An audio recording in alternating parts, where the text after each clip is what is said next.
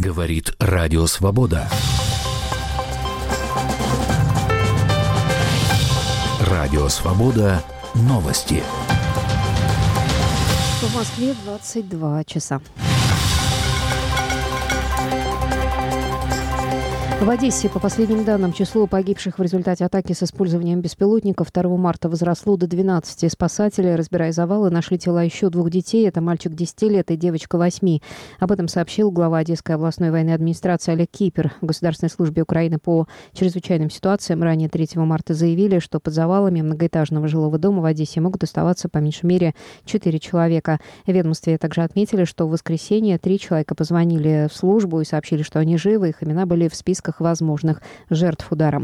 Поисковая операция в Одессе продолжается с тех пор, как в результате удара российского дрона 2 марта был разрушен подъезд многоквартирного девятиэтажного жилого дома. До этого сообщалось и не менее 10 погибших, среди которых трое детей, включая двух младенцев. Исходя из последних данных, погибших детей пятеро. 3 марта было объявлено в Одессе днем траура. Российские военные удар не комментировали. Кирове, вернувшийся с войны в Украине наемник частной военной компании «Вагнер» арестован за изнасилование 22-летней девушки. Об этом сообщает сегодня телеграм-канал «База». Издание отмечает, что в 2013 году Дмитрий Ефимов уже был осужден за такое же преступление, а в 2019 году получил еще и срок за убийство. Однако в 2022 заключенный подписал контракт с ЧВК «Вагнер», отправившись воевать в Украину. После того, как отслужил положенный срок, он был помилован и вышел на свободу. Могиле Алексея Навального, похороненного 1 марта на Борисовском кладбище Москвы, сегодня люди продолжали нести цветы. Очередь к могиле растянулась более чем на полкилометра.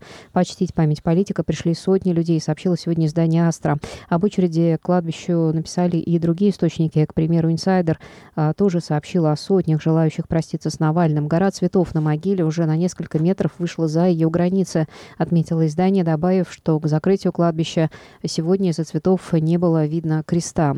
Дождь пишет, что когда кладбище закрылось в 5 вечера по местному времени, собравшиеся у входа начали требовать их впустить, и люди при этом бросали цветы через ограду. Алексей Навальный, по официальным данным, умер 16 февраля в колонии особого режима в заполярном поселке Харп. Соратники Навального считают, что он был убит и обвиняют в его смерти президента Владимира Путина.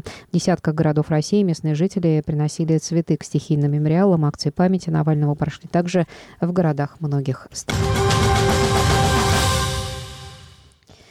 Белорусская МВД сообщила, что впервые возбудила уголовное дело по статье об отрицании геноцида белорусов. Ее добавили в Уголовный кодекс страны. В начале 2022 года, по данным агентства Белта, дело возбудили против 54-летнего жителя Минска. Следствие утверждает, что в 2020 году он создал и администрировал группу в соцсети, размещал там некие материалы протестной тематики, якобы утверждал, что немцы обращались с населением Беларуси добродушно, зверствовали в основном партизаны. Белорусская служба «Радио Свобода» уточняет что, возможно, речь идет о первом задержании аресте по статье об отрицании геноцида белорусов, поскольку по ней уже ранее были возбуждены уголовные дела.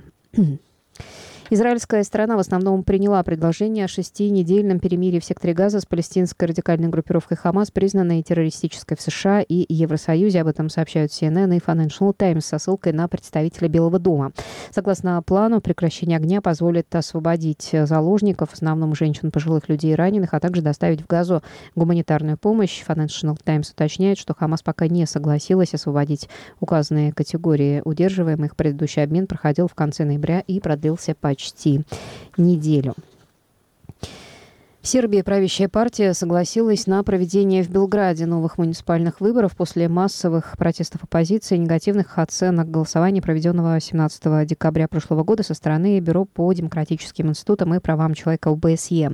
Оппозиция обвиняла власти в фальсификациях на выборах в Белграде, утверждая, что официальные итоги э, голосования, согласно которым ни одна политическая сила не получила большинства, не отражают волю избирателей. В конце декабря и январе в Белграде проходили массовые протесты. В России могут заблокировать Википедию по новому закону о запрете популяризации VPN. Об этом сегодня написал в своем телеграм-канале заместитель председателя Комитета Госдумы по информационной политике, информационным технологиям и связи Антон Горелкин.